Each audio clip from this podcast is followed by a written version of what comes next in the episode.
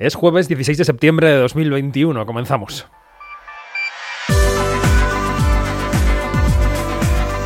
Quinótico. Cine, series y cultura audiovisual con David Martos. Onda Cero. ¿Qué problema tenemos? A mí me gustaría que alguien me explicara qué problema tenemos como país para que una parte de la población, una parte pequeña, afortunadamente, no se alegre del premio para Penélope Cruz en Venecia. ¿Qué nos pasa? ¿Qué funciona mal en nuestra cabeza, o debo decir en su cabeza, para no poder felicitar de forma sana a nuestra actriz más internacional, aunque no compartan su ideología?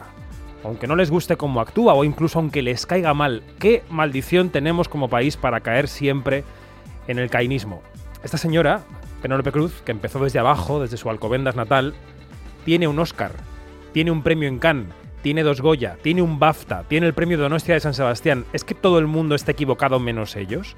¿Es que solo ellos ven eso que pregonan en las redes sociales escondidos bajo el huevito o bajo una bandera? ¿Qué nos pasa? ¿Qué les pasa? Hoy intentaremos desentrañar qué nos pasa en este programa. Soy David Martos y esto es Quinótico.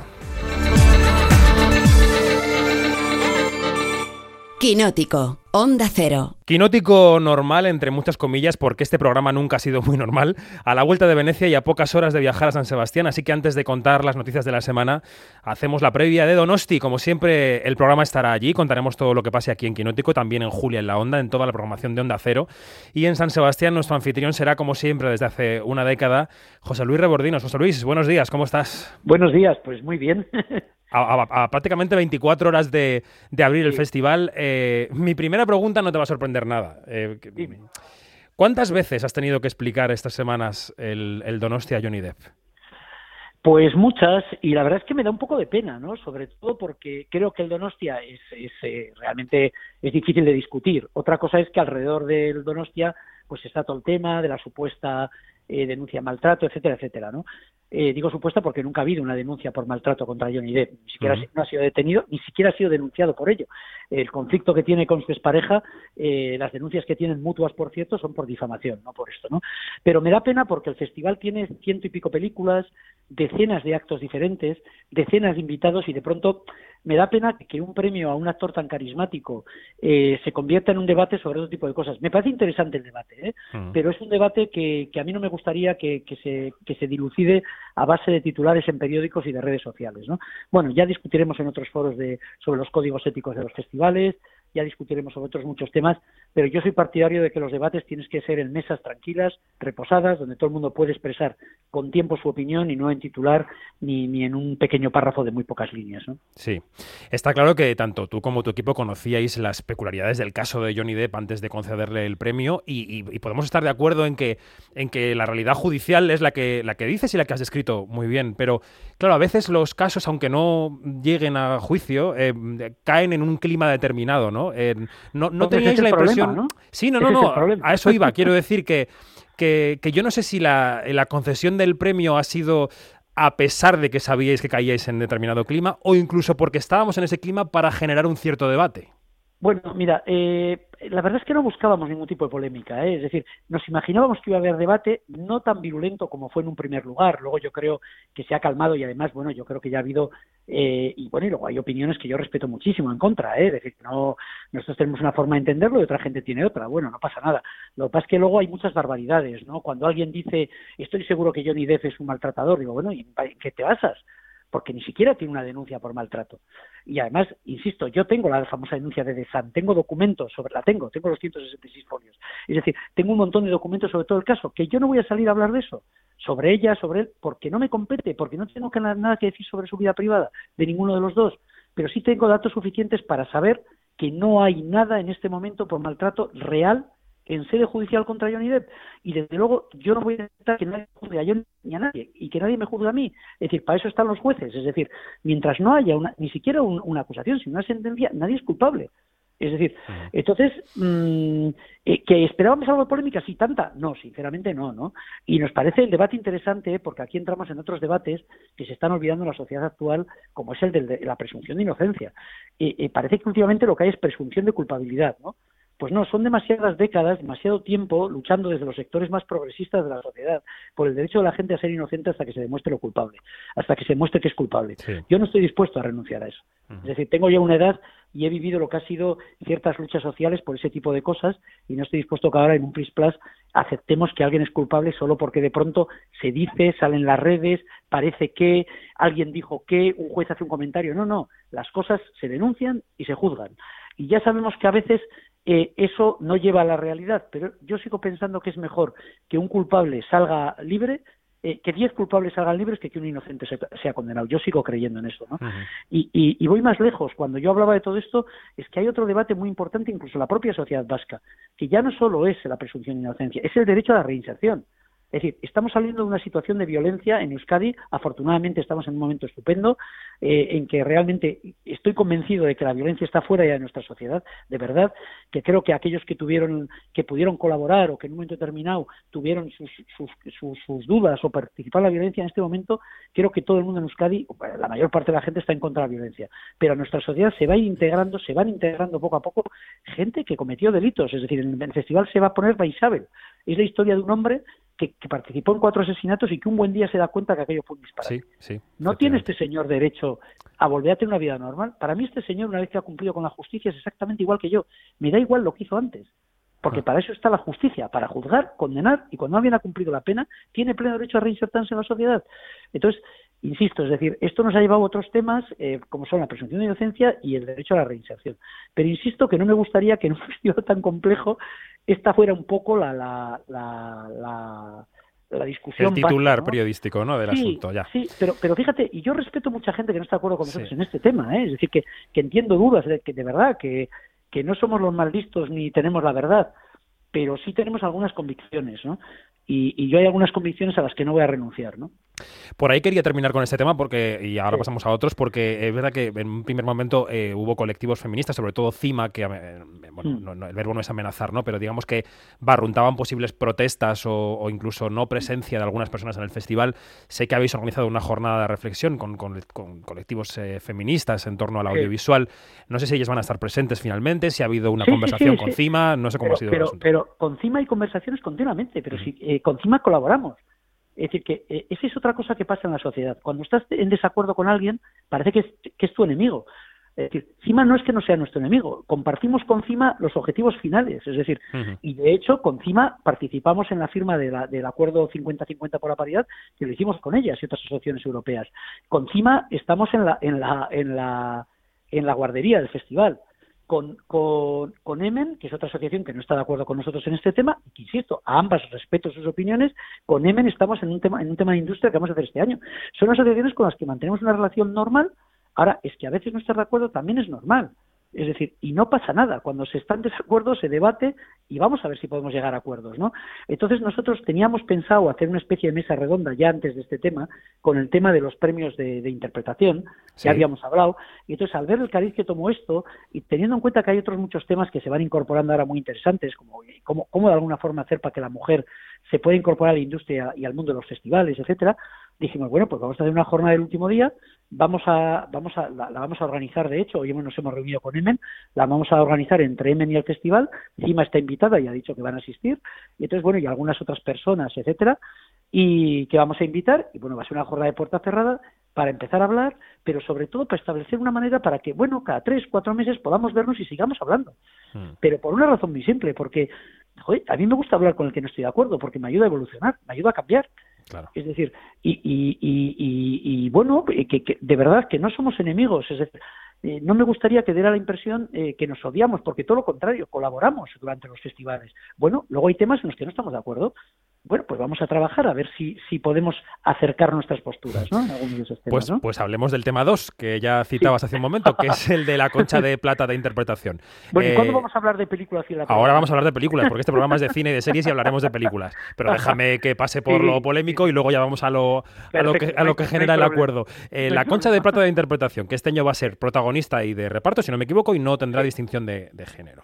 Sí. Em, Bueno, todos estamos de acuerdo en que estamos eh, yendo hacia un mundo, si es que no estamos ya, en el que los géneros van a importar menos que antes, o que van a estar más desdibujados que antes, o que van a ser, van a ser de la elección de la persona de una manera distinta a la de antes. Todos estamos de acuerdo en eso, ¿no? Pero la pregunta que te quería hacer es, em, ¿por qué considerasteis que este era el momento de tomar esta decisión? Bueno, pues mira, primero, el primero que lo tomó fue Berlín. Berlín es un festival para mí modélico con sus aciertos y errores, como todos. ¿eh? Es decir, que aquí nadie, nadie estamos exentos de errores, pero Berlín siempre ha tenido una especial sensibilidad hacia todo el tema LGTBI, eh, siempre ha tenido debates, siempre ha tenido películas, y Berlín es el primero que toma la decisión. Toma la decisión y a nosotros nos parece correcta, pero es que luego lo toma Mar de Plata, pero es que luego lo toma incluso el Festival de Huelva. Y entonces, bueno, llega un momento que nosotros decimos, joder, la tomo Berlín, compañeros, amigos, nosotros estamos de acuerdo, vamos para adelante. Y así fue sin darle mayor importancia, porque así como lo de Johnny Depp, sabíamos que iba a haber una polémica, eh, no pensábamos que iba a ser tan enconada en un primer momento, yo, si te soy sincero, con este tema no pensaba que iba a haber absolutamente ninguna polémica, porque estoy convencido de que en tres, cuatro años prácticamente todo va a ser así. Es decir, es cuestión de tiempo. Y, y de hecho, eh, hace una semana aproximadamente o diez días, la Academia Holandesa ha decidido que sus premios nacionales tipo Goyas sean también de la misma manera. Y eso va a ir viniendo, porque como tú bien dices, la sociedad tiende hacia una sociedad donde el género, eh, el género, no hablo del sexo, eh, se considera cada vez más una, una construcción social. Y cada vez más va a haber, el género no va a tener tanta importancia y vamos hacia otro tipo de sociedad y de entenderlo, ¿no? Entonces nos parecía que no tenía sentido mantener eso. Eh, fíjate, yo creo que aquí no ha habido tanta contestación contra que parezca mal como que a, gente, a mucha gente le parece que llega demasiado pronto, ¿no? Y, y, ojo, me parece que son argumentos serios, ¿eh? Y, y, que probablemente todavía no hay papeles suficientes para mujeres, que esto puede llevar a que, a que realmente, no porque no esté bien que sea así, sino por realmente por la presencia de papeles importantes para mujeres, que haya más premios masculinos y la mujer pierda esa posibilidad de tener siempre ahí un premio. Yo estos argumentos los entiendo perfectamente. Los entiendo perfectamente. Así como en lo de Johnny Depp, no entiendo que alguien diga que es un maltratador, digo, ¿en base a qué? ¿Por qué? Porque hay una serie, porque ella lo ha dicho, ¿por qué? Es decir, en este caso creo que son argumentos de peso. Lo que pasa es que sopesándolos, porque nosotros para esta decisión hablamos con mucha gente aquí y fuera de aquí, pensamos que a pesar de ese argumento, que ya nos lo habían expresado muchas personas en privado, creíamos que había que dar el paso. Y lo dimos. Así fue. Es decir, pero, pero insisto ese argumento, ¿eh? insisto en que lo entiendo, ¿eh? es decir, que no me parece nada descabellado que te diga, hombre, hay que ir hacia ahí, pero igual dentro de dos tres años sería mejor, poco a poco, pero es que en un momento determinado hay que dar los pasos. Ya, yo, yo sobre esto, José Luis, te quería decir un par de, cosas. Es decir, la primera es, yo soy un ferviente creyente en las cuotas. Yo creo que que, los, que los festivales hacen bien en esforzarse, por ejemplo, por elegir películas dirigidas por mujeres, porque están ahí mm. y merecen tener un lugar en las secciones oficiales. ¿no? Y justamente por esto me genera dudas el tema del premio eh, fusionado sin, sin género, ¿no? Eso por una parte. Y por otra, eh, está la economía de este negocio en el que están quienes organizan galas de premios y festivales, que es que todavía están muy vinculadas las alfombras rojas, por la razón que sea, a la moda, a la belleza, etcétera, y eso está vinculado también a la presencia de mujeres. Esos dos elementos me parece que juegan en este debate, ¿no? Sí, pero este segundo es un poco peligroso, ¿eh? Lo sé, sé que es peligroso, pero está, pero está ahí, está ahí y todas las instituciones relacionadas con el audiovisual juegan con él, ¿no? a ver, si seamos sinceros, ¿por qué en los grandes premios como los Oscar no hay director y directora y si hay actor actriz? Pues, pues, porque realmente lucen, es decir, porque lucen, es así. Es una razón económica, sí, sí, sí. Claro, y, y porque lucen, y porque todavía hay un concepto de la belleza del actor, de la mm. actriz guapa, etcétera, etcétera. Ah, yo he hablado con algunos directores amigos que me dicen, estoy totalmente de acuerdo, no lo vamos a hacer porque queremos glamour y queremos una actriz y un actor. Bueno, es, lo entiendo, yo no lo comparto. Y yo no, yo no juego a eso, es decir, en, en este caso juego al nivel de una interpretación. Me da igual eh, cuál sea la inscripción genérica de la persona que hace esa, esa, esa pero insisto, eh, te, entiendo, yo no soy yo soy contrario a las cuotas, es decir, yo soy contrario a las cuotas. Creo, bueno, vamos a ver, soy contrario a las cuotas sobre película terminada, creo que hay que establecer cuotas y hay que establecer un apoyo positivo desde la base, para que luego consigamos que cuando llegue una película a una sección oficial sea porque es la que ha gustado. A mí no me gustaría elegir una película para la sección oficial por una cuota porque es de una mujer y que haya cuatro de hombres que me gustan más. Me parece súper paternalista y súper patriarcal. Es decir, lo que tenemos que conseguir es que los festivales, cuando veamos películas, primero, que la mirada sea paritaria. Es decir, eso es clave. Es decir, que en los comités de selección... Por es una especie de cuota la mirada paritaria, José Luis, en cierto sentido, ¿no? Sí, sí, también, también. Por eso te digo que... Sí, sí, por eso te digo... Sí, sí, pero, pero eso es una elección de quién mira. Cuando tú ves una película terminada y juntas si es mejor o peor, es diferente, ¿eh? Es una cuota, pero es diferente. Es decir, como es diferente, si tú miras nuestro foro de coproducción, llevamos muchos años que es paritario. ¿Por qué? Porque son proyectos no terminados, todas las dudas de cuál es mejor o peor son todas, aunque puedas valorarlo, y pensamos que ahí sí podemos hacer ese esfuerzo. Cuando tú ves una película terminada, hostias, coger una película que te gusta menos que otra porque la ha hecho una mujer, desde luego mis compañeros del comité de selección no estarían en absoluto acuerdo y se enfadarían bastante, porque les parecería precisamente eso, una especie de, de paternalismo. Lo que tenemos que conseguir es que la, la, mujer puede incorporarse con normalidad, que hoy por hoy no puede hacerlo, para que, para que luego las películas vayan, vayan llegando. Fíjate, este año por primera vez en la sección oficial tenemos ocho de hombres y siete mujeres. Hemos estado a punto de la paridad. Y, y, y siempre intentamos ver todo la mujer con mucha atención, buscar todo lo que hacen, poder verlo todo pero, pero, las siete que están es porque nos parece que tienen nivel, porque no hemos visto otras que nos gustarán más. Claro, porque esa es, la, esa es la cuota que a mí me gusta, en la que tú no tienes que meter a una mujer porque Hombre, sea mujer, claro. sino porque al tener la mitad de los slots eh, destinados a mujeres, estoy seguro de que encontrarás películas de mujeres que puedan llenarlos. No y que tengan calidad. No y que tengan calidad. bueno, en fin. Que tengan calidad, sí, pero igual hay otras que te parece que tienen más y las han dirigido hombres. Es un, de, es un, es un debate largo.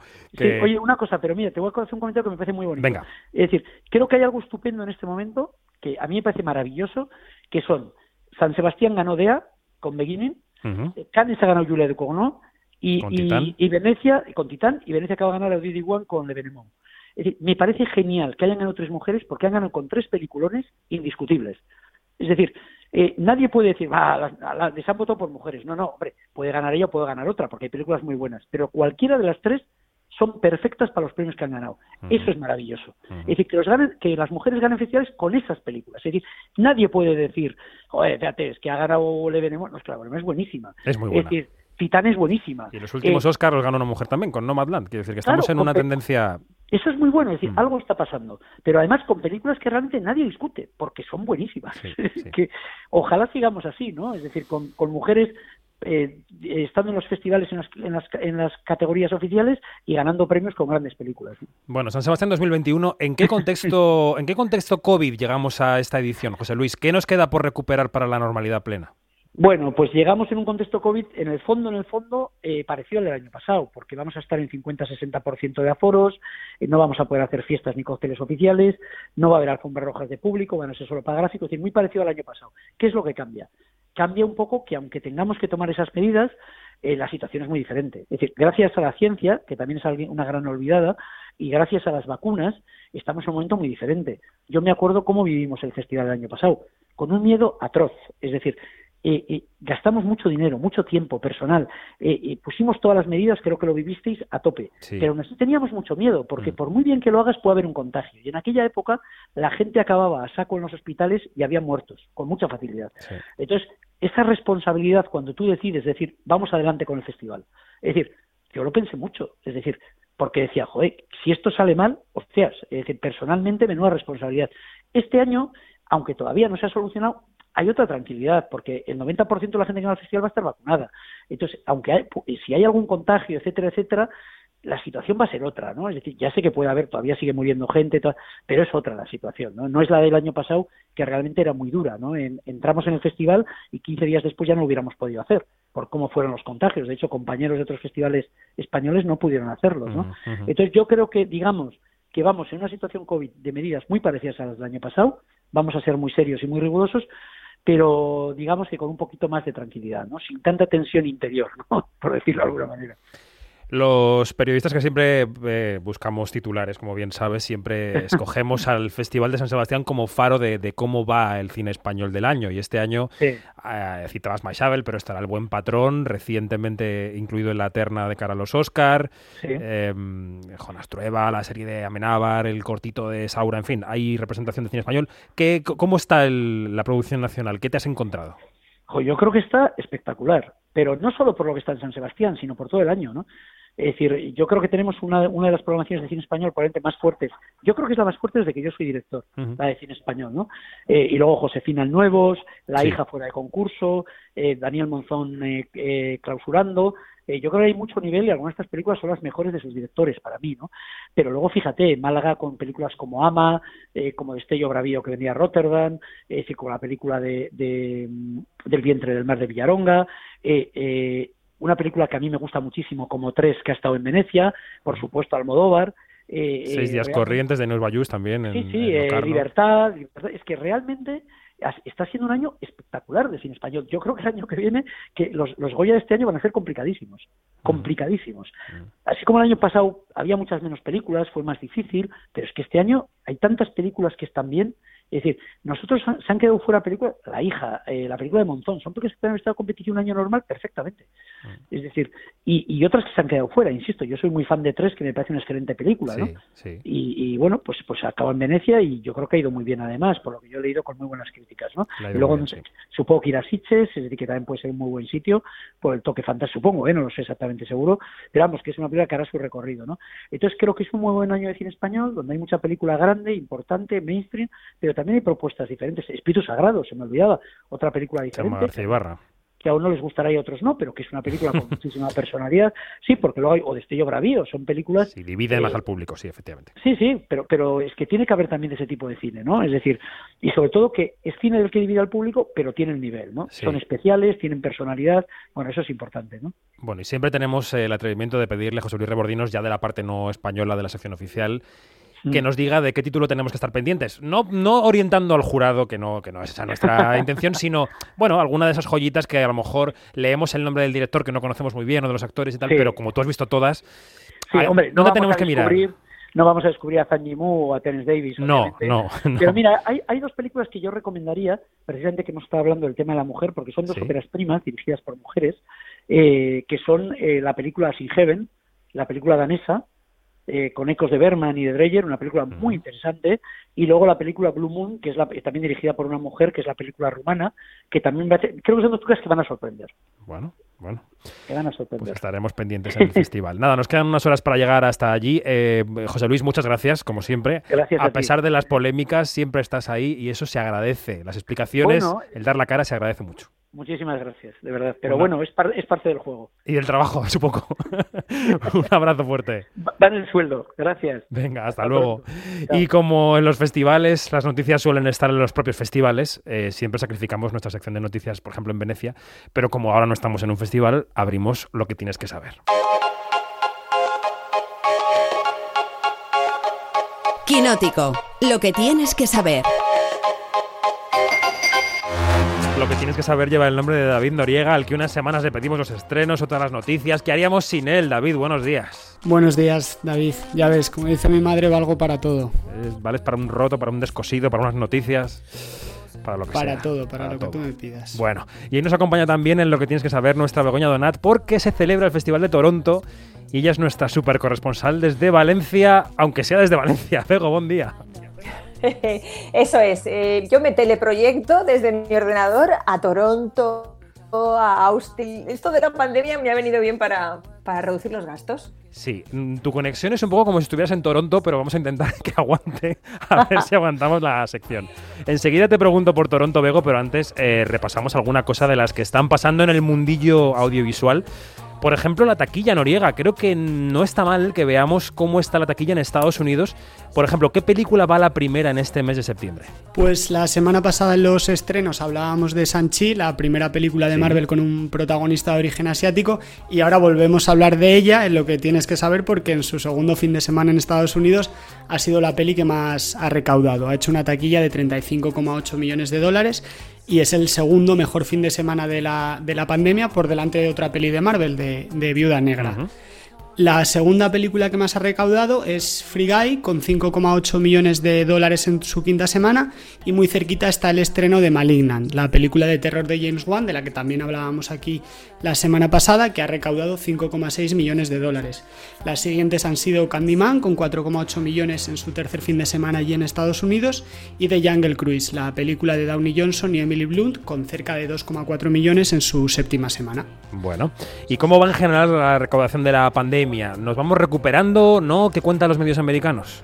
Pues este último mes, las últimas eh, cuatro semanas, la taquilla en Estados Unidos ha recaudado aproximadamente un 67% de lo, de lo que recaudó en 2019, que fue el año prepandemia aunque ha habido momentos en que esa recaudación fue mejor, que supuso hasta el 73% de la era pre-COVID, eh, las previsiones son más optimistas, por ejemplo, de cara a octubre y noviembre, con estrenos que a priori podrían ser más potentes, como la nueva peli de James Bond, Dune, Eternals o Spencer. Bueno, a ver qué, a ver qué ocurre. En el terreno de las series, Phoebe Waller-Bridge, a la que aquí idolatramos, ha abandonado el proyecto de la serie Mr. and Mrs. Smith. ¿Qué ha pasado? Pues sí, una pena, una pequeña decepción, pero bueno, antes de nada, para quien esté un poco despistado y no la ubique del todo, Phoebe Walter-Bridge es la creadora y protagonista de, de Fleabag e iba a estar en este en este nuevo proyecto de Amazon, que iba a ser una versión de Señor y Señora Smith con Donald Glover. Pero bueno, parece que al final no va, no va a ser así.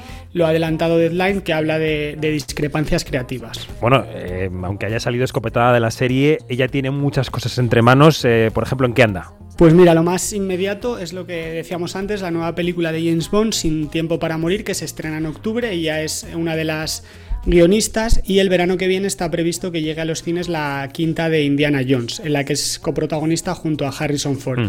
En los últimos días estaban circulando rumores por algunas páginas americanas que decían que esta podría ser la última película de la saga con Harrison Ford y que podrían estar buscando un, relevo y que ese relevo podría ser ella, que Waller Bridge podría ser en el futuro la protagonista absoluta de las nuevas películas de Indiana Jones.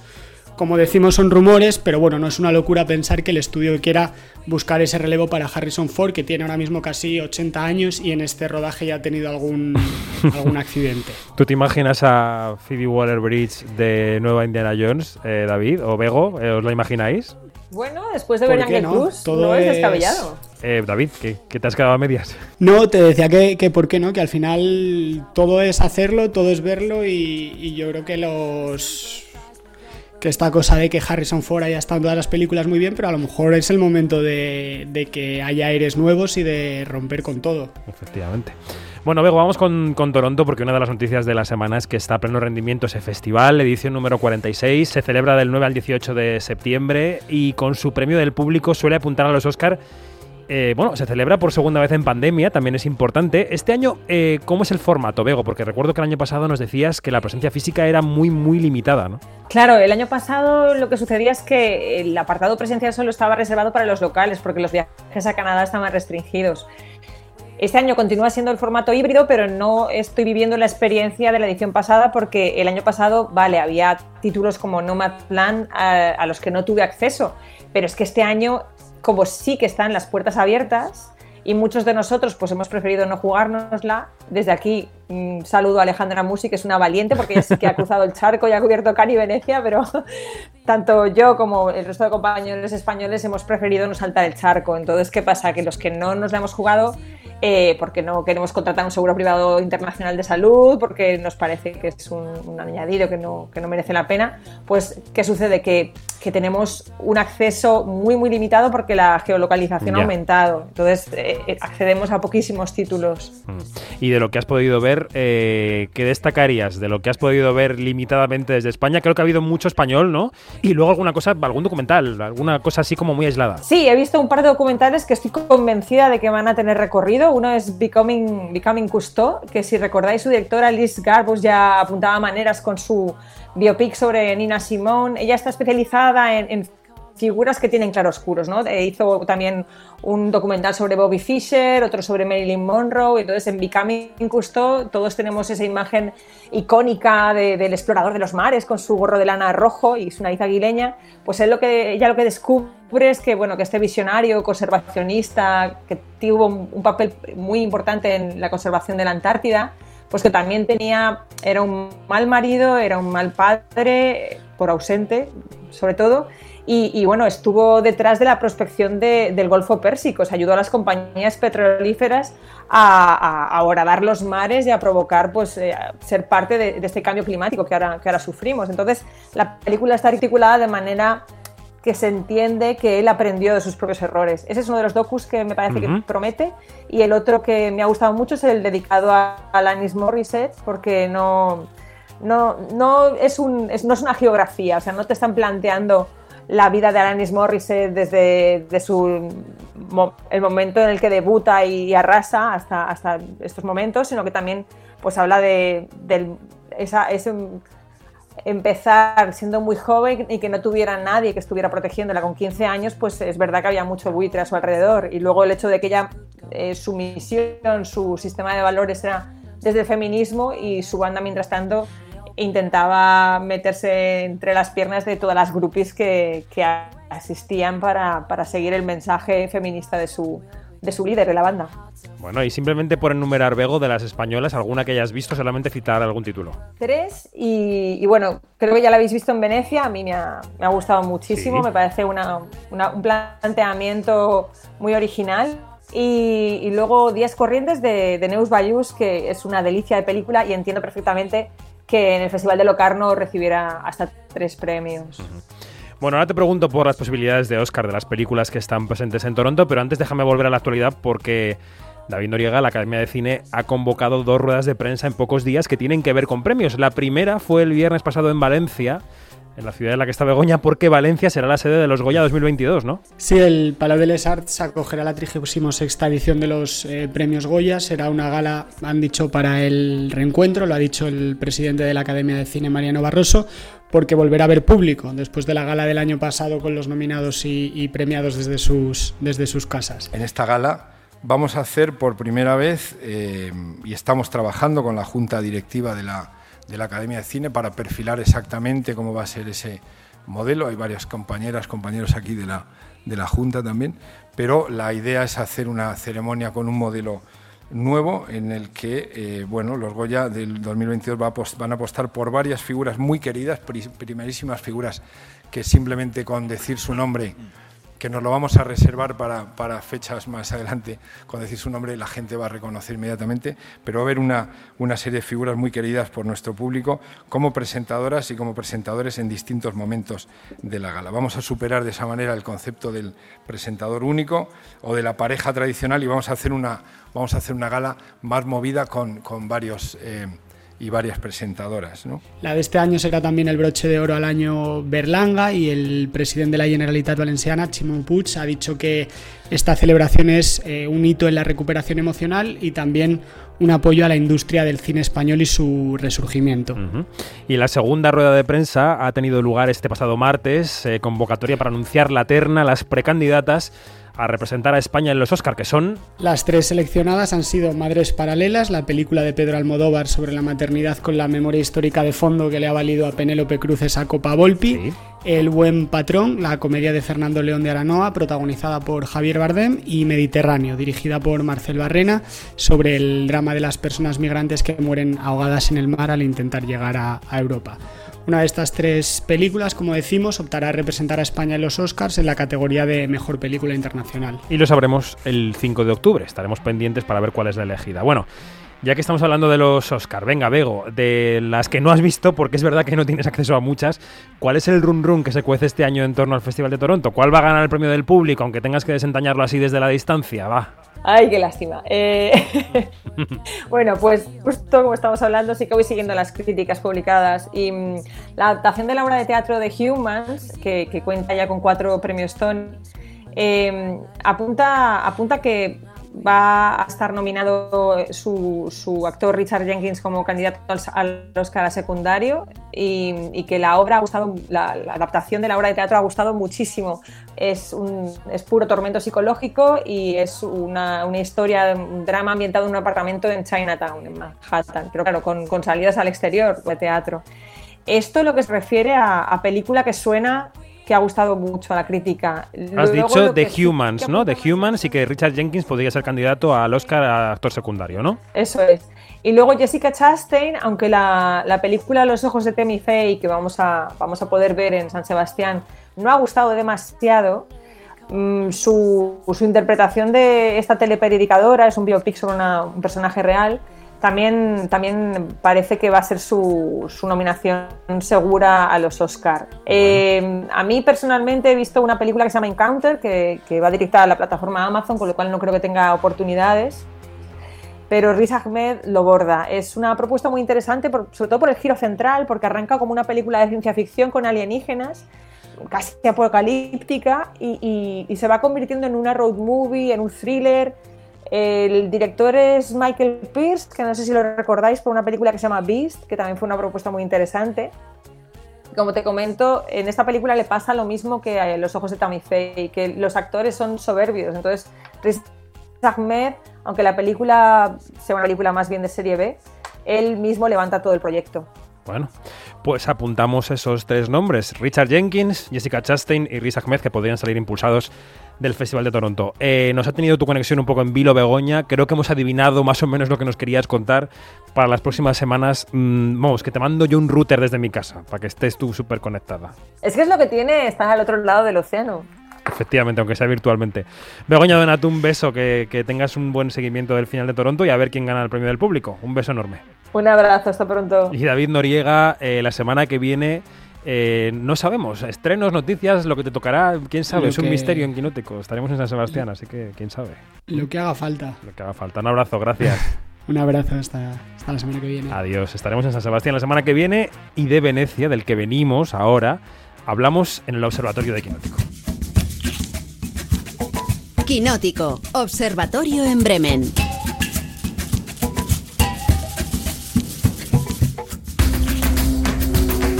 Y abrimos el observatorio comenzando a cumplir una de las promesas que hacíamos en el primer quinótico desde Venecia, y es que vamos a empezar a abrir este espacio de debate, de reflexión sobre el cine y las series a voces amigas del programa, a otras voces más allá de la de la anfitriona, que es Janina Pérez Arias. Buenos días. Hola, buenos días. ¿Qué tal? ¿Cómo estás? Muy bien, muy bien. La vuelta de con- Venecia, todavía, ¿todo con, bien? Con- todavía con falta de sueño. Normal, porque nos hemos pegado un tut en. Venecia bastante interesante. Pues Oye, sí. eh, ¿nos dejas que metamos en tu casa a algún nuevo inquilino? Ya déjame, déjame abrir la puerta. Sí, Vale, has mirado por la mirilla y has visto que quien estaba ahí sí. te gusta. Bueno, hoy Sí. hemos invitado a un compañero del país al que ya habíamos llamado en alguna ocasión y que se va a incorporar a este observatorio. Se dejará caer por aquí de vez en cuando, cuando él quiera, básicamente. Eneco Ruiz Jiménez, buenos días. Pues sí, cuando yo quiera y cuando vosotros queráis, por supuesto, aquí estoy.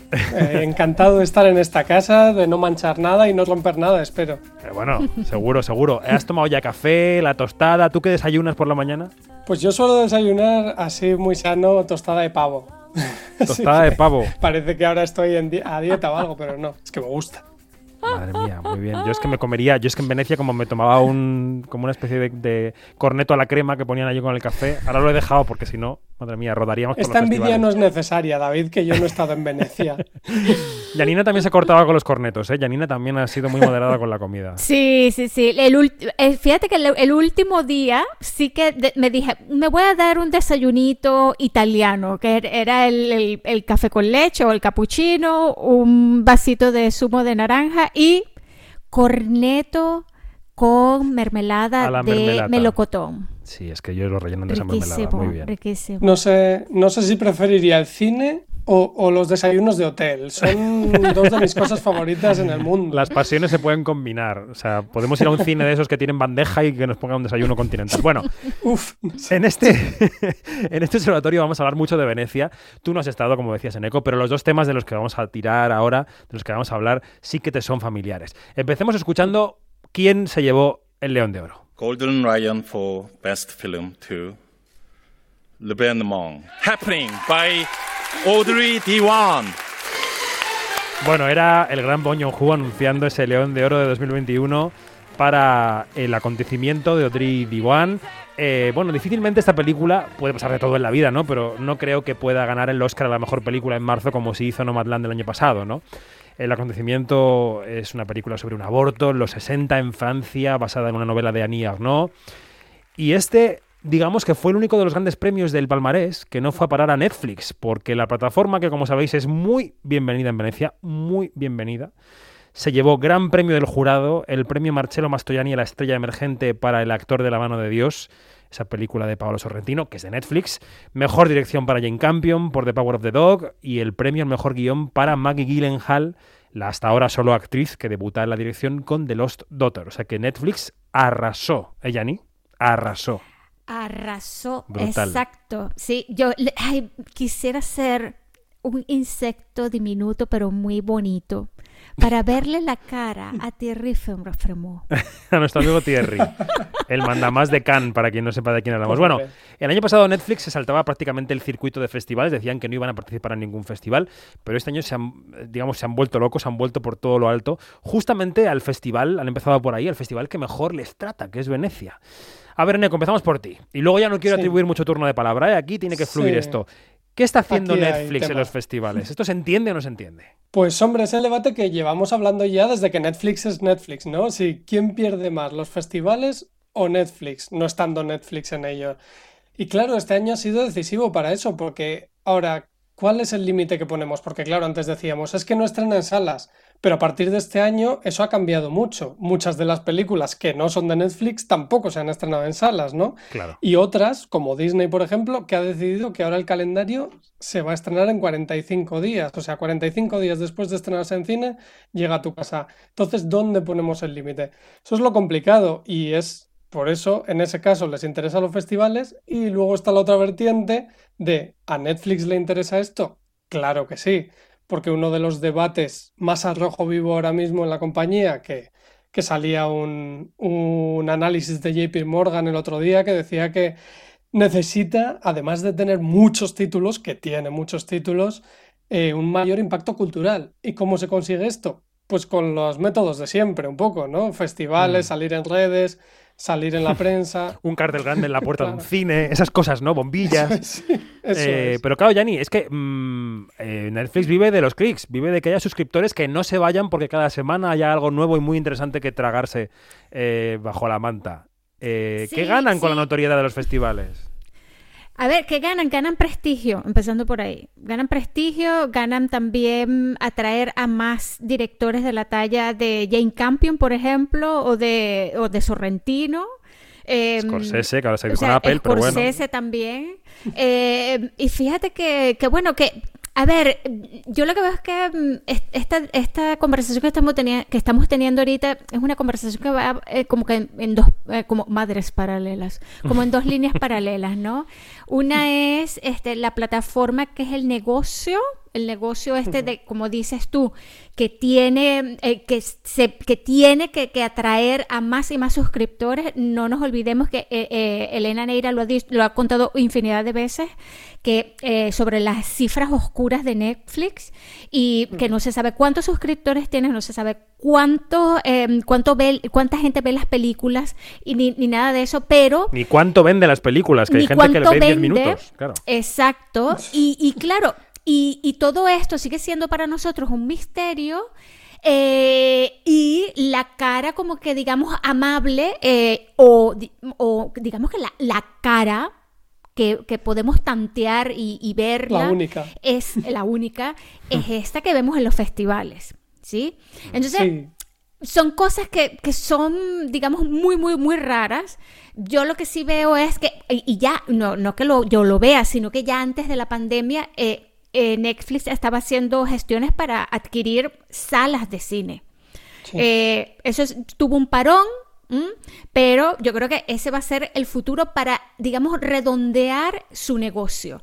Y si tú le preguntas a todos y cada uno de, de la- de estas grandes figuras, estos grandes directores que están haciendo negocios y películas con Netflix, bueno, están fascinados, fascinados. Porque hay pasta, porque hay pasta. Porque hay Sí, pasta. aunque bueno, alguno más que otro. No sé yo si Andrew Dominic con Blonde, la, el biopic de Marilyn Monroe Bueno, con bueno, Ana de. Armas está muy Bueno. fascinado con ellos, ¿no? Porque al final es un estudio más y se comporta como un estudio.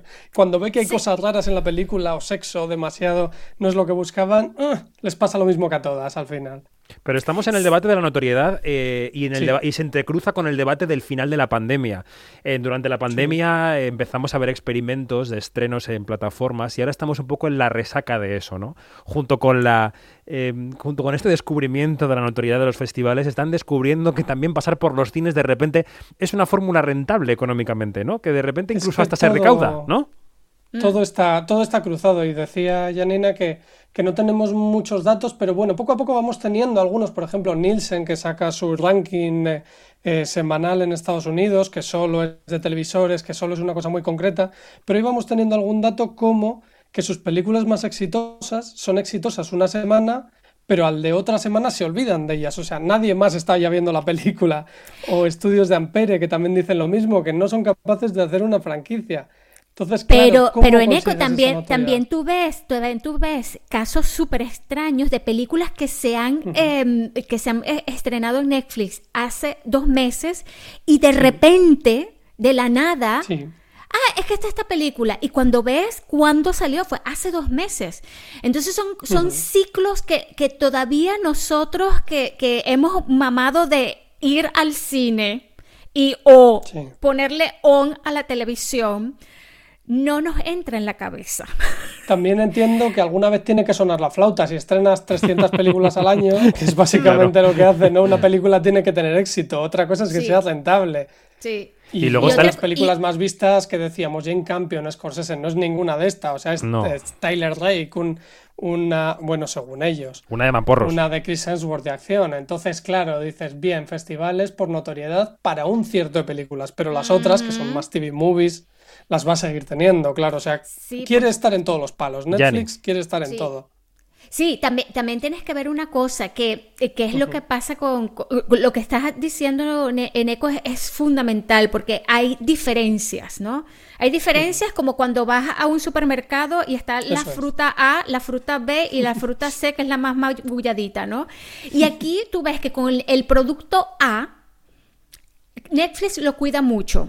¿Qué es cuidar mucho? Va a festivales, le hace una promoción que te mueres, invita a los periodistas a, a, a- a junkets, eh, que son las, digamos, las, las entrevistas. Los encuentros de prensa. Eh, eh, y todo esto, ¿no? Eh, hace campañas eh, de cara a la calle, a, a la vieja usanza con, los, con todas estas vallas inmensas, pero luego hay otro tipo de productos que no les hacen pero ni una sobadita Bueno, que, por la y que lo cabeza. estrenan sin avisar. Eh, la última temporada de Grace and Frankie, por ejemplo, el último ejemplo que hemos tenido. Y luego hay, hay un, hay un carril C, que es un fenómeno que me parece que Netflix debería explotar más, que son películas que en cartelera no han hecho nada y que, y que se convierten en un fenómeno en Netflix. Véase El Hoyo, ¿no? La película El. Hoyo.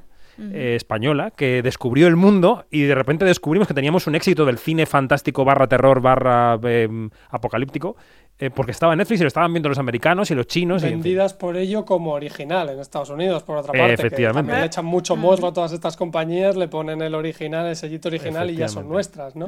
Bueno, eh, veo que el debate está encendido. Voy a añadir más leña al fuego a este debate porque eh, decíamos muchos premios para Netflix. Bueno, los premios a mejor actor y mejor actriz en Venecia, es decir, las copas Volpi, no fueron para Netflix. El mejor actor fue John Arcilla o Archila por On the Job de Missy Nate, un thriller filipino ultra largo de Eric Mati que habla sobre la represión de periodistas en, Filipinas. Y la mejor actriz, ya lo saben los quinóticos y las quinóticas, fue Penélope Cruz por Madres Paralelas, la película de Pedro Almodóvar, ahora preseleccionada para los Oscar, que le dedicaba el premio sobre el escenario de la sala grande a dos mujeres, a dos madres. to, to two other parallel mothers in my life. My mother, Encarna, the best values, the best teacher, and my best friend. I love you, Mama. And my mother in law, Pilar Bardem, who left us two months ago. She did so much for actresses and actors in our country, and her love and passion for this wonderful profession was huge. At the end of our last conversation, she told me, I love you. She was very fragile then. I thought those were her last words to me. But then I heard something else, very quiet, very soft, and with a smile on her face. She said two more words to me. She said, Copa Volpi. and how did she know? Esto va por ellas dos y por todas las madres. Muchísimas gracias. Thank you so much. Bueno, para quien no haya entendido, le dedicaba el premio a su madre, también a la madre de Javier Bardem, Pilar Bardem, y decía que ya en el lecho de muerte le susurró dos palabras, Copa Volpi, como diciendo, vas a ganar la Copa Volpi por esta película que, que ya habría visto, supongo, Pilar Bardem cuando, cuando falleció. En fin, Penélope Cruz ya ha alcanzado una altura muy difícil de alcanzar, ¿no? Un Oscar, un BAFTA, dos Goya, un premio en Camp por Volver, el premio Donostia, una Copa Volpi ahora. Es indiscutiblemente la actriz más reconocida internacionalmente de la historia de nuestro cine y aún así las imágenes de su victoria del sábado en redes sociales, incluso las imágenes con Javier Bardem abrazados con la copa, pues tenían detractores, mensajes, la verdad, que, que yo mismo recibí en mi cuenta personal, ¿no? Muy tristes, para un logro que es suyo, pero que es de nuestro cine, que es de todos. ¿Qué ocurre con Penélope Cruz, eh, observadores de hoy, y con Javier Bardem por extensión, que estaba también en estas fotos? Yanina, venga, va. Mira, para mí siempre va a ser eh, algo súper doloroso. O sea, es que no me cabe en la cabeza. Eh, eh, yo no soy amiga de esta gente, pero la proyección que tiene esta gente, esta gente lleva colgada la marca España. O sea, eh, son reconocidos en todo el mundo. Y yo lo que creo es que, este, que, claro, la gran mayoría y una gran mayoría aplastante en España, que cuando escuchan cosas como yo estoy pro el movimiento feminista, yo estoy, o los movimientos feministas, o yo este, tengo una posición clara en frente de los menos, eh, de, las personas que, están viviendo al margen de la sociedad, que, son, o, o, digamos, este, como Javier Bardem, que, que tiene una, una grandísima, un gran compromiso con el medio ambiente entonces allí se le pone una etiqueta que es horrible, que es la de progres. Pero yo no diría que es una mayoría ¿eh? Eh, de españoles. Vamos.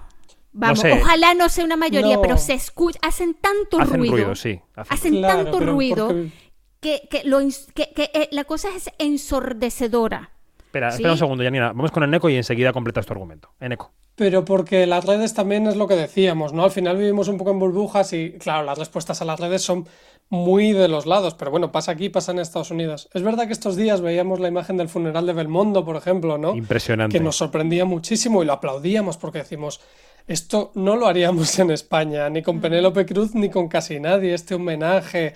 no se hizo con Fernán Gómez, que podría ser un equivalente, ¿no? A Belmondo. Sí, eso es. O con Pilar Bardem, incluso. O sea, con José Luis Cuerda, en fin. Con nadie, claro, no se hace con nadie. Eh, yo eso entiendo que tenemos que hacerlo porque tenemos que rendir homenaje a lo que decía Yanina de Marca España. Pero por otra parte, os voy a decir que como español, también tengo este sentimiento de que subconscientemente no aplaudimos demasiado a nadie. Y por una parte me gusta, porque es esa socarronería española como eh, de, bueno, son nuestros son, son nuestros cabrones, que diríamos, pero no os metáis con ellos, pero tampoco les vamos a aplaudir. tú querías decir, son unos hijos de puta, pero son nuestros hijos de puta. no, pero, pero sin que llamárselo. Es muy español, esa frase es muy española. Claro, lo que ocurre es que esta semana hablábamos con una profesora de historia del cine español en Julia en la Onda y ella decía, somos un país de envidiosos. Ella recordaba que Fernando Fernán Gómez eh, decía, eh, todo el mundo quiere ser el hombre que escribió el Quijote, pero nadie quiere escribirlo. Eso por un lado. Y por otro, que pensamos, eh, bueno, es que Penélope Cruz es tan guapa, tiene ese marido tan guapo también, tiene unos hijos tan perfectos. No puede ser que sea tan buena actriz. Algo está ocurriendo ahí, ¿no? O sea, algo, algo haya averiado. Eh, eh, ¿Qué nos pasa como país? Sinceramente, Neko, yo entiendo lo de. O sea, me gusta que tú, me gusta que tú defiendas la parte de que no, se nos suba la cabeza. ¿Sabes? Sí, sí, totalmente. Y luego apoyo, joder, es que es, me da mucha pena que no, que no sean suficientemente aplaudidos, porque luego también, eh, si te fijas desde la prensa del corazón, hay cierto resquemor con ellos, precisamente porque siempre han querido mantener su vida muy hermética, ¿no? Porque mm. no han querido enseñar a sus hijos, no han querido hacer reportajes. Y es que a mí eso me parece tan bien y tan de aplaudir que no expongan a sus hijos a los medios y no den entrevistas, se quejan de que den entrevistas en Letterman o en Leno cuando estaba, hmm, ¿no? Hmm. Que dices, pero es que esas son entrevistas muy pactadas, con sus anécdotas y demás. Entonces, ese cierto resquemor a mí sí que me da mucha pena. ¿Será la belleza? ¿Será la belleza, Janina? ¿Será que es, Una actitud, es, una actitud miserable, digamos esto. Hmm.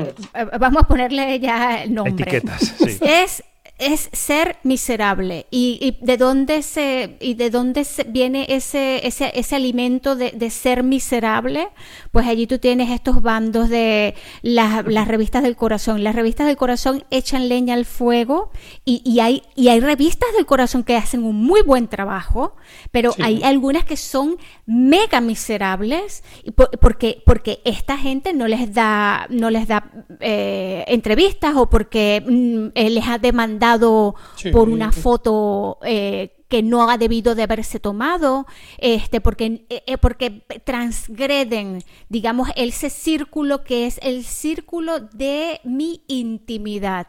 El hecho de que, de que, de que Penélope Cruz y Javier Bardem sean unas personas que, que las veamos en la televisión, en el cine, en fotos y estén proliferadas por allí, eso no quiere decir que son amigos tuyos, no quiere decir que es familia tuya, ni que son patrimonio público. Esa gente tiene un límite en el que son Penélope y Javier persona pública y luego está la cosa que es privada, la esfera privada. ¿Sí? Y, y para que la gente entienda esto, hay que echarle mucho.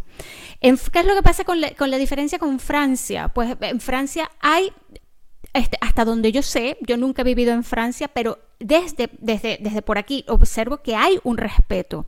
Es igual ese respeto que yo veo aquí en Alemania. En Alemania también hay como que ese, esas diferencias, ¿no? Está un, un medio miserable que es el Bild Zeitung, Ujú. que, que bueno, que alguien se, te- se, se, se eructó y eructó y mató a cuatro personas con el eructo. Entonces, claro, este, a ver, de eso hay en todas partes, pero nosotros como periodistas tenemos también que, que- tener la labor de recordar una y otra vez. Es, es gente que también tiene Sí. una vida más allá Pero- de la vida pública. Pero Yanni, Y eh, bueno, y es que ves las carreras y es lo que decías, David, que, que es que las carreras de ambos son espectaculares. Sí. Son irreprochables. No, yo, yo iba más allá, eh, Yanni, más allá de lo que pueda pensar la gente de, no, mm, sobre su vida pública, privada. Yo creo que si la selección española de fútbol gana el mundial jugando mal, España lo celebra muchísimo. Quiero decir, no, Bueno. tiene, no- no tiene que ver con que nos parezcan buenos o malos actores. Yo entiendo que te pueda parecer David. mal actor o mala actriz Bardem y Penélope. Es que Lo ya entiendo, has llegado, es pero que han ya ganado. has llegado al llegadero. ¿Y sabes cuál es el llegadero? El llegadero es esta realidad. Dos puntos. No se respeta lo que nosotros llamamos como cultura. ¿Qué es cultura? Pero- cultura es cine, por ejemplo. Pero y, futbolistas y- y hasta el que se circo posicionan, es ¿eh? Espera, el espera, fútbol. Yanni, espera. En eco y terminamos que tenemos Sí, que ir acabando. Pero futbolistas hasta que se posicionan también, porque mira Piqué luego. O sea, Mm. eh, todo el todos los famosos que se posicionan políticamente al final tienen sus detractores en redes y en la vida y te acaban cayendo mal, o a la gente parece que les acaba cayendo mal, solo por su posición política, que es lo verdaderamente triste, ¿no? Así que se es. les criticó incluso a Bardem y a Cruz porque no hicieran donaciones, que hicieron, y algunas anónimamente, eh, a los hospitales cuando La la, COVID, pandemia, que es como, sí. pero, pero ¿en qué cosas estamos entrando tan surrealistas? Hay una frase de Aitana Sánchez Gijón en la película de Almodóvar que dice, todos los actores son de izquierdas. Yo no, yo soy apolítica, le quiero gustar a todo el mundo. Eso. Pues con eso nos quedamos. Eneco Ruiz Jiménez, eh, bueno, pues muy bien. Pues, pues eh, eh, bienvenido y hasta, hasta la próxima batalla. Un abrazo Muy fuerte, bien. Neco. Encantado. Un Hala, abrazo. que desayunéis bien por San Sebastián. Eso a partir de mañana. Yanni, allí te veo. Un beso fuerte. Un abrazo, chao. Quinótico, lo que se estrena.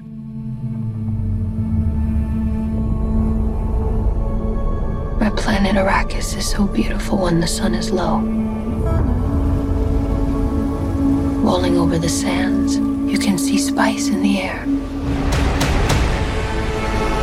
The outsiders ravage our lands in front of our eyes.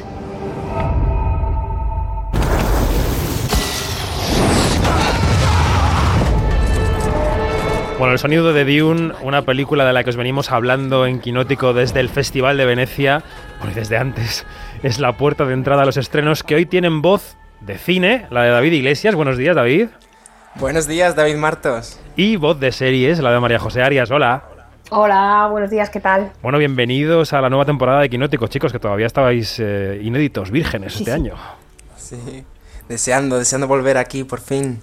Maríajo no sé, porque está ahí haciendo bicicleta y claro, no sé si quiere trabajar. Que estoy triste porque se me acaba Lucifer y estoy en un mar de lágrimas. Ay, Dios mío. Bueno, al frente de lo que se estrena está Dune, ya lo hemos dicho, ya hemos contado mucho sobre el paso de la película por Venecia.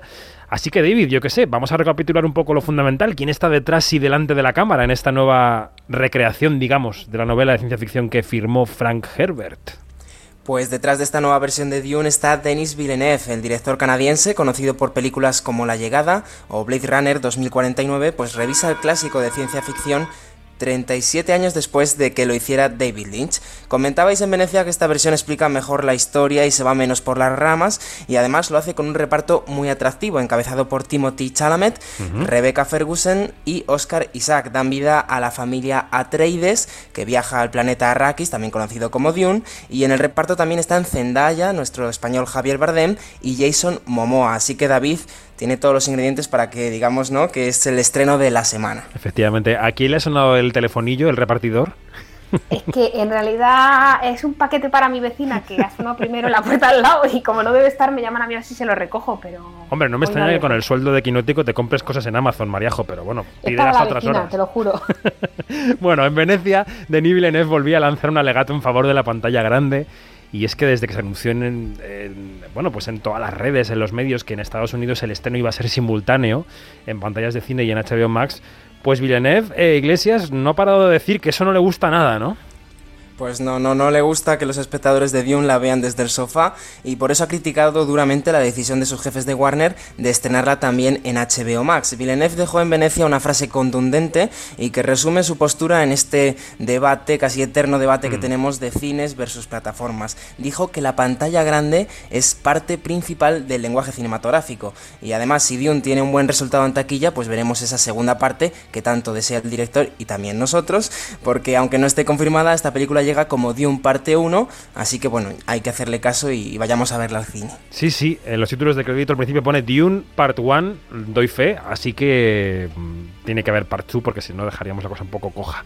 Vamos a recordar que Dune en España llega solo a cines este viernes 17 de septiembre y que en el programa de la semana pasada podéis escuchar pues ese alegato de Villeneuve que decía Iglesias y a Javier Bardem, que es Stilgar en la película, lanzar un mensaje en pos de la preservación del medio ambiente eh, que es muy actual. ¿Tú eres de Dune, Mariajo? Yo me leí la novela en mis tiempos mozos, hace como 15 años o Yo así, también, en agosto. Y, y la...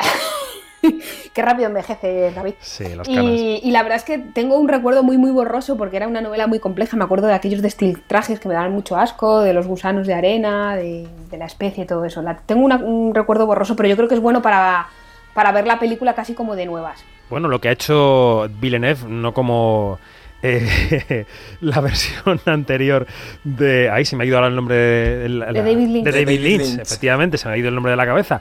Es que esta película se entiende, se entiende la trama. Ha elegido los capítulos adecuados para que se entienda. ¿Tú has leído el libro, David? Pues lo estoy leyendo ahora, de hecho me lo Oh. compré este verano y no sé si llegará a tiempo para verlo a la- antes de para acabarlo antes de ir a ver la película, pero bueno, estoy estoy ahí en ello, actualizando. Bueno, ten en cuenta que la película solo es medio libro. O sea, que tú vas a avanzar Claro, por más eso que yo la creo que, película. que así puedo llegar, sí. Bueno, de lo que seguro que sí sois, sobre todo Mariajo, es de una miniserie que también ha pasado por Venecia, Secretos de un matrimonio.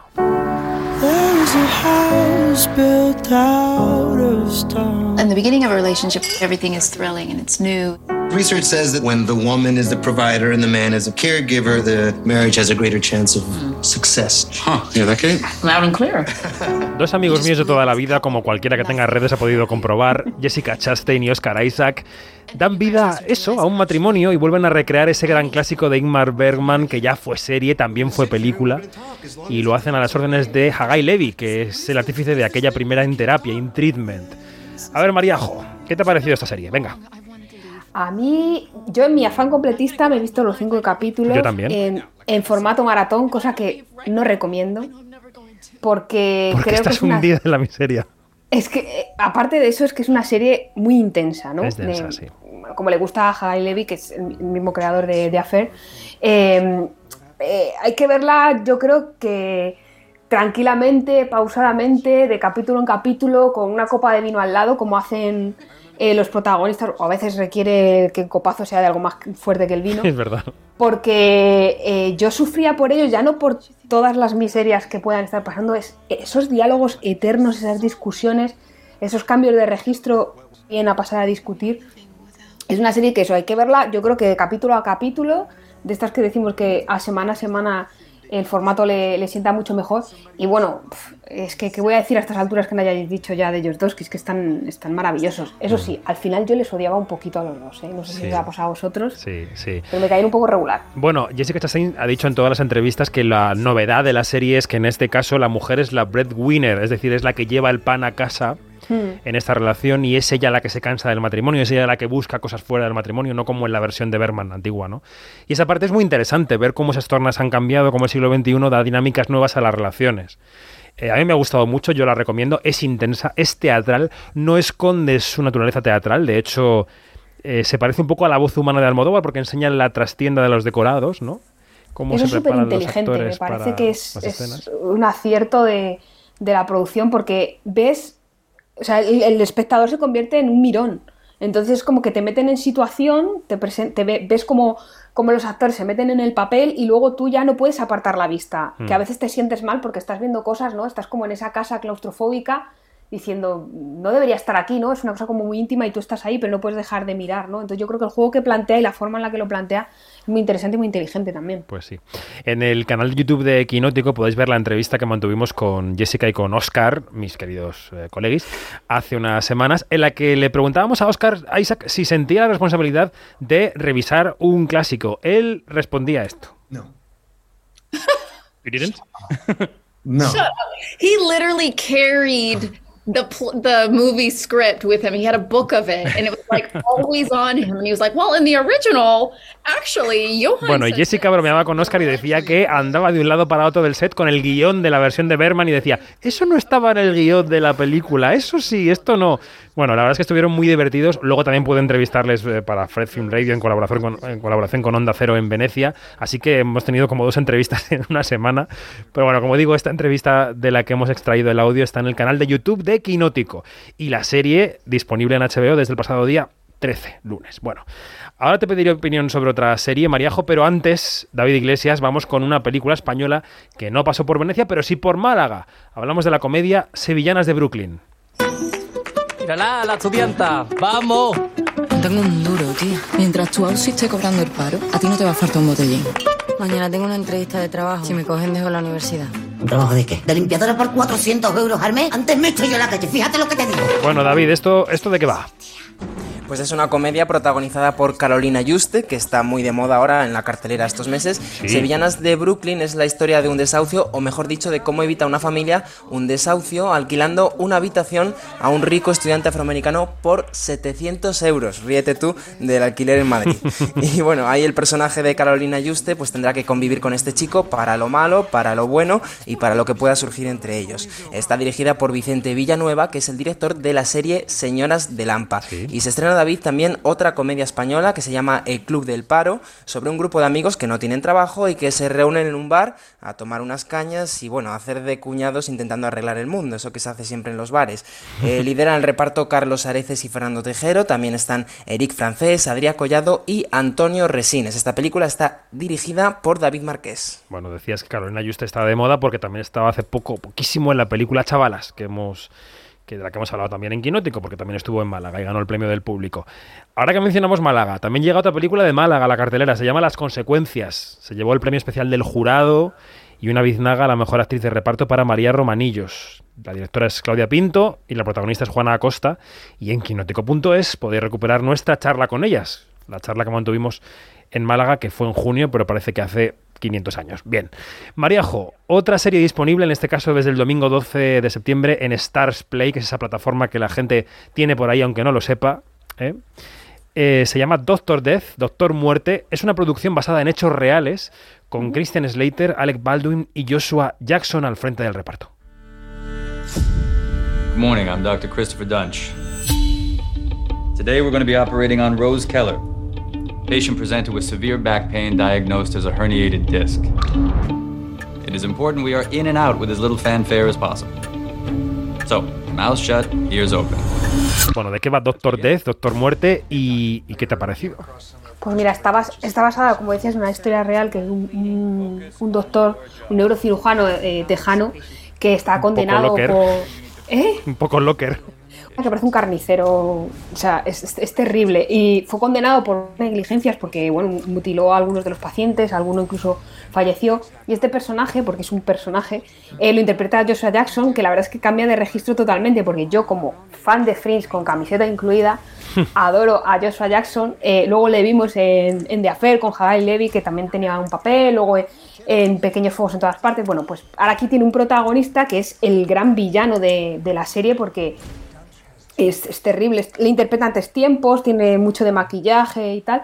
Y luego están Christian Slater y Alec Baldwin, que son como la pareja de médicos que descubre mm, la pieza que es este otro compañero de, de profesión e intentan pararle. Entonces forman una pareja también basada en personajes reales, que tiene una química que es alucinante y a mí me ha sorprendido cierto. gratamente porque eh, hay, un, hay un chiste que hacen ellos, ¿no? Que es un poco, eh, ¿qué pasa? Que ahora nos, nos, terminamos las frases, ¿no? Y es un poco eso, y la verdad es que la serie, yo he visto los tres primeros episodios, es dura de ver porque tiene escenas en quirófano que son realmente impactantes y hay que tener el estómago un poco preparado porque a veces se recrea un poco ahí en el, en el morbo y en la ¿no? Pero la verdad es que está muy bien y los tres están espectaculares. Bueno, yo de Doctor Death he visto el primero y la verdad debo decir que me enganchó, que me gustó bastante. No pude continuar por avatares distintos, pero, pero me gustaría seguir viéndola. Yo, Doctor Death, sí que la recomiendo. Muy bien. Yo he visto tres y la verdad es que merece mucho la pena. Sí. Hay otra serie que llega esta semana y de la que sí he podido ver tres o cuatro capítulos. Vuelve este viernes The Morning Show. The game is changing. My job is to ensure the stability of UBA. Alex, I need you to come back. You are the only thing that can save us. I don't think I've ever said that before. Bueno, la serie con una de las cabeceras más chulas de la tele, junto con la de The Good Fight, debo decir, o me lo parece a mí. Segunda temporada de la serie que protagonizan y producen Jennifer Aniston y Reese Witherspoon, en la que interpretan a dos presentadoras de un matinal televisivo, de un morning show, que llega a Apple TV Plus este viernes. Y esta temporada cuentan con el fichaje de Juliana Margulis, la actriz a la que todos conocimos e idolatramos en The Good Wife. Me está pareciendo, la verdad, Mariajo, tú creo que no has, vi- no has podido ver nada, ¿no? De esta serie. No, la verdad es que se me escapó la primera temporada, es la típica serie que tengo ahí, pero los screeners y los estrenos me, me superan. Pues me está pareciendo que le está costando un poco arrancar. Es verdad que a los personajes les coges un cariño brutal en la primera temporada, pero la voy a acabar de ver antes de dar una opinión definitiva. Yo creo que apunta maneras en ciertas tramas que sepan los oyentes y los oyentes que esto está ahí en Apple TV Plus el viernes 17. David, de la cartelera de cine eh, llega la película Lachi, Lazos, que abrió, el año pasado el Festival de Venecia, y creo que también llega a las salas, unas semanas antes de, que, de que lo haga Almodóvar, un documental sobre la memoria histórica que se llama Billy, ¿no? Y que profundiza en la figura de Antonio González Pacheco, más conocido como Billy el Niño, ese inspector de policía de la dictadura franquista que murió hace un año por COVID sin que llegase a ser juzgado por esas supuestas torturas que realizó en los años 60. Esto es algo que denunciaron durante años distintas asociaciones que trabajan por la memoria histórica y que, como decimos, nunca se llegó a producir ese juicio. Billy está dirigido por Max Lemke, que es el director de 5 metros cuadrados, película de 2011 por la que ganó la Biznaga de Oro en Málaga. Efectivamente, el primer Málaga que yo fui ganó Max Lemke con 5 metros cuadrados, hace ya 10 añitos. En fin, bueno, y nos querías hablar de una serie más, Te ¿no, pones Mariajo? nostálgico. Me pongo nostálgico porque ya es que son muchos tiros dados y muchas moscas en el fusil en esto. En este caso, la serie de la que nos quieres hablar para acabar, eh, Mariajo, se llama Vigil, eh, Conspiración Nuclear. Esto suena exactamente así, Conspiración Nuclear. Se puede ver en Movistar, ¿no? Sí, es una, es una miniserie que es la típica serie británica que a lo mejor pasa desapercibida, pero que los críticos nos ponemos muy pesada con ella, y es porque Spawn Edge es el de Cormoran Strike, que ya os he dado mucho la lata con Cormoran. Strike, no, no voy a insistir. Son solo seis episodios y está ambientada en un submarino nuclear. Entonces, eh, hay un asesinato-suicidio y mandan ahí a una inspectora de policía desde tierra para que investigue el caso si realmente fue un, un asesinato o un suicidio. Y claro, imagínate, en un submarino, la claustrofobia, esas literas que ya no es que te des coscorrones, es que ahí mm, no cabes. Camas calientes. Eh, mm. Sí, sí, o sea, es, es, es terrible. Eh, la sensación de claustrofobia está muy bien.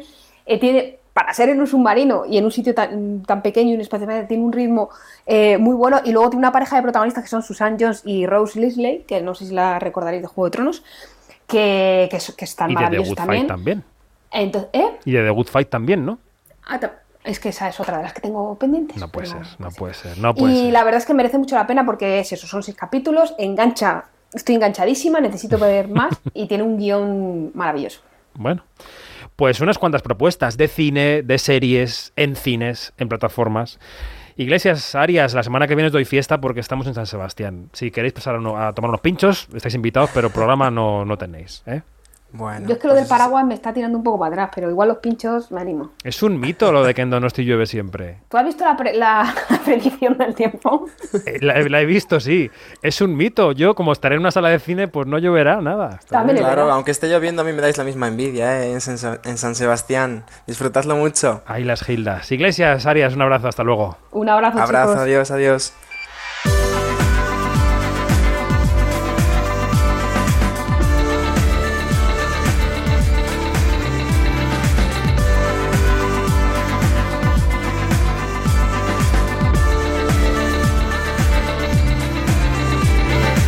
Nos vamos más información en nuestras redes sociales donde somos arroba quinótico y en nuestra página web donde somos www.quinótico.es, la primera con K y la segunda con C, como siempre, el, el mantra que acuñó Bernardo Pajares.